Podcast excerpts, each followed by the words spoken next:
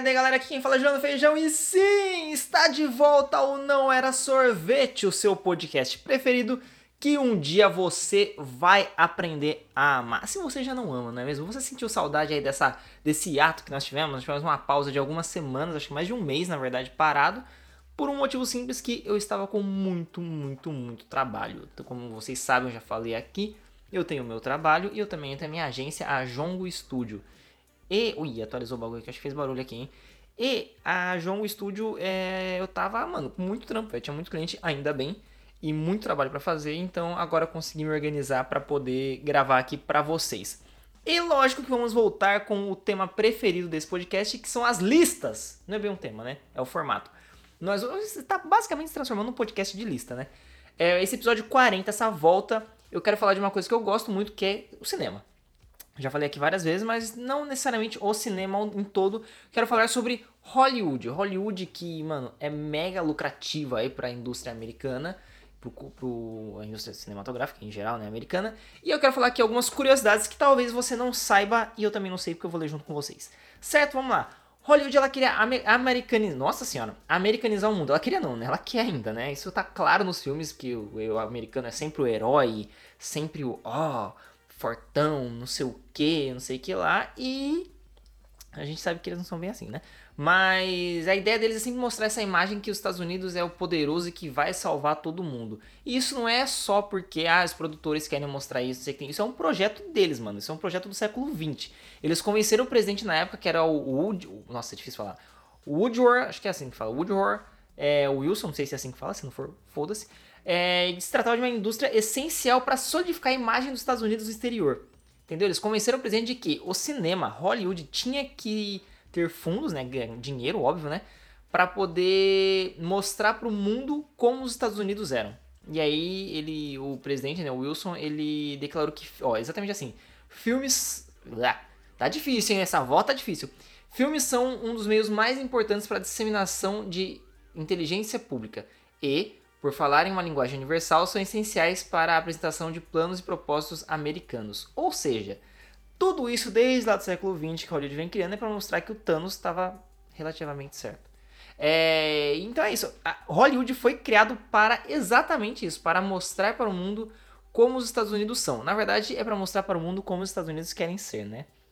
Ou querem pelo menos serviço. Se você está assistindo Falcão, inclusive enquanto sai esse episódio, sai saiu o último episódio de Falcão e Soldado Invernal, né, na primeira temporada, vou dar aqui um pequeno spoiler. O Chris Evans, né, o primeiro Capitão América, ele é a imagem que o americano quer passar para o mundo. E aqui vai o spoiler, no Falcão Soldado Invernal tem um outro Capitão América.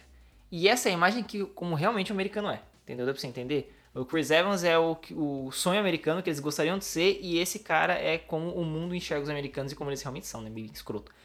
E meio que mostra esse conflito e tal, mas basicamente isso. Hollywood queria mostrar para o mundo o que os Estados Unidos deveriam ser. E não são.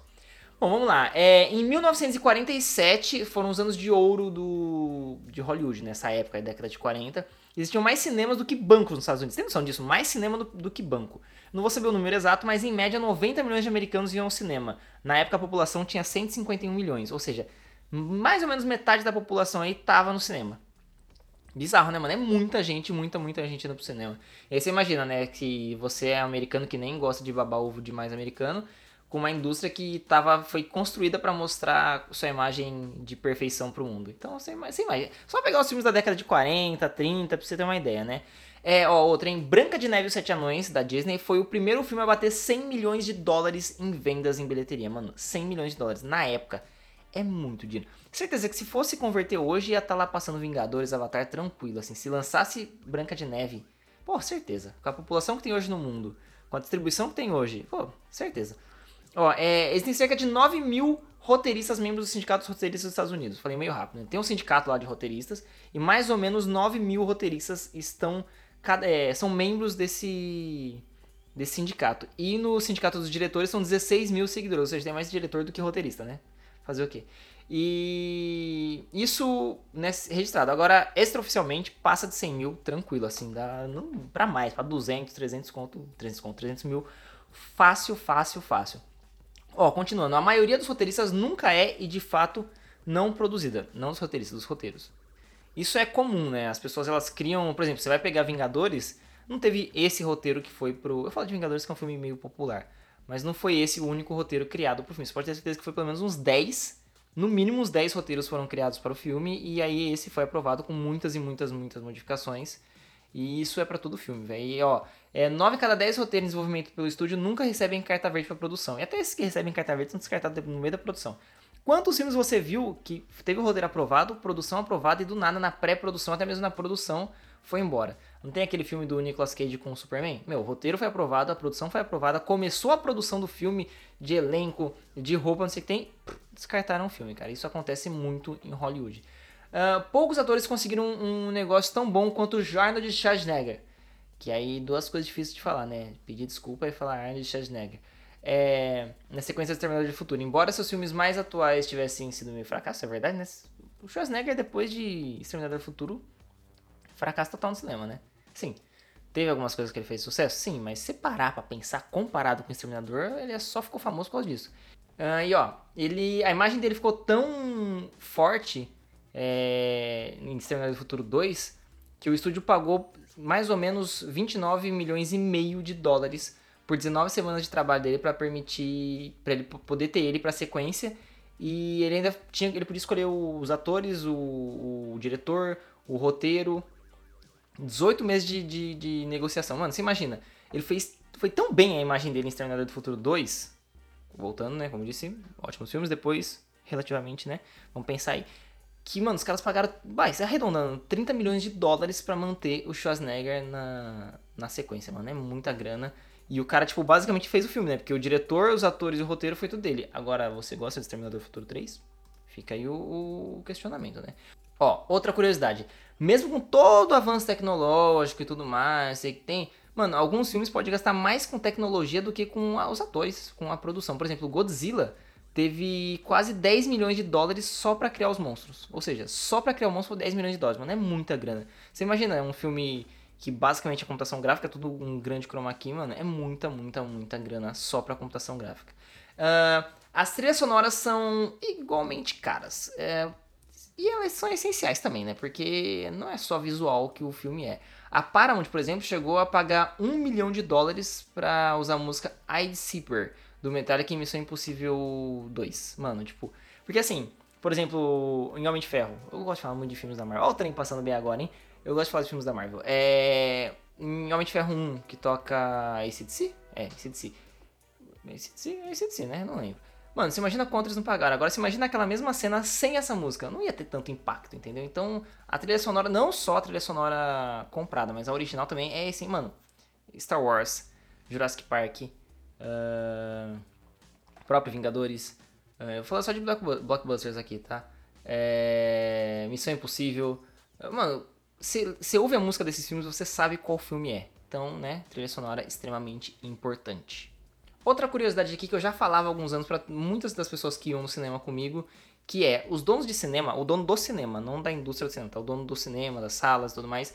O que mais dá dinheiro para ele não é o filme, e sim a pipoca, o refrigerante, uh, o chocolatinho uh, e tudo mais. Principalmente a pipoca, porque pouco milho rende pipoca pra caralho, né?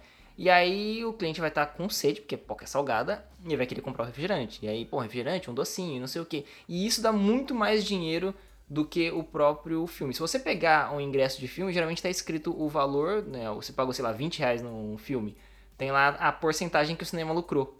E aí você compara isso com tanto que você está pagando. Então dá pra você ver que não é o filme que dá dinheiro, e sim a quantidade de pipoca. Então, minha dica, você gosta de cinema? Compra pipoca, compra refrigerante, não leva de casa. Porque, ah, não, tem que levar de casa porque é caro. Se você ficar levando de casa, todo mundo levasse de casa, não ia ter cinema, né? Começa por aí, então. Então você não teria a grande mágica do cinema. Uh, é uma dica que eu dou, então, por favor, façam isso, tá? Vão pro, pro cinema. Isso em geral, tá? Uh, um truque muito utilizado por roteiristas para tornar seus personagens mais simpáticos do público é o momento de salvar o gato, que é aquele momento bonitinho, sabe? Aquele momento que que você fala, ó, oh, eu amo esse gato. Esse termo foi cunhado por Blake Snyder em seu livro. Ah, Snyder, falei Snyder aqui, deu até um. Um. Ai, sabe um negócio aqui? Lindo. Então, é aquele momento que. Ele escreveu isso no livro Save the Cat, que é aquele momento em que o mocinho, ou até mesmo o vilão, ele faz algo positivo, sabe?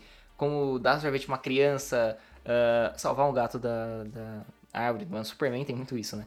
Salvar o gatinho, uh, segurar uma pessoa que vai atravessar o sinal vermelho e não tá vendo, sabe? Essas coisinhas, pequenas coisas, faz você gostar do personagem e simpatizar com ele. E por último, para finalizar, a indústria quer o mesmo, mas diferente. Sabe aquela impressão que às vezes temos de que todos os filmes, eu tô lendo, tá gente? Todos os filmes no, no fundo são parecidos? É porque eles são. Eu acho que eu já falei aqui em algum momento que a, o Hollywood não tem nada de novo. Ou é adaptação de livro, adaptação de quadrinho, ou é remake, ou é continuação. Quando vem um filme novo, você fala, caralho, bagulho é bom. Só que, sei lá, de 15, 20 filmes, um é novo, que é diferente. Só que a grande maioria é para ser assim. É exatamente para ser assim. Inclusive o Snyder no. Não o Snyder Deus, tá? Em Save the Cat ele fala que a maioria das ideias centrais do filme já foram feitas. E aí você só vai se adaptando. Ele classifica em seis essas indústrias, que é monstro, história mitológica, magia, um cara com problema, é, ritos de passagem, histórias de amor e porquê de um crime. Não, e mais um, né? E o bobo que triunfa.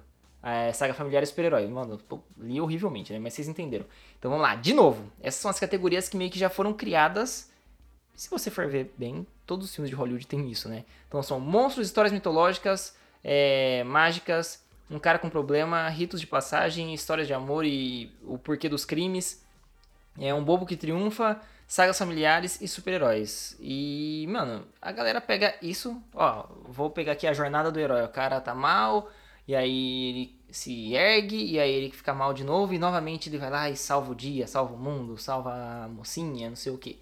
Como que eu vou contar isso diferente? Entendeu? É basicamente isso. Eu vou pegar uma história que já existe, que todo mundo já conhece, vou contar de um jeito diferente vou ganhar muito dinheiro em cima disso. Hollywood é basicamente isso. Bom, galera, voltamos um pouco travado. Não estava meio perdido aqui em como gravava isso, fazia muito tempo, já tinha esquecido. Mas espero que você tenha gostado. Voltaremos aí, vou tentar semanalmente. Será que eu consigo? Acho que sim, agora que eu consegui me dar uma livradinha dos trampos, hein? É, espero voltar semanalmente com esse podcast maravilhoso que você um dia vai aprender a amar. E um beijo, passem para todo mundo compartilhar lá, porque adivinha, doutor, quem tá de volta na praça é o Não Era Sorvete, um podcast muito massa. Certo? Um beijo no olho e tchau! Ah, não esquece de seguir lá nas redes sociais, tá? Feijão Juliano. Um beijo, tchau! Não era sorvete. Estalo Podcasts.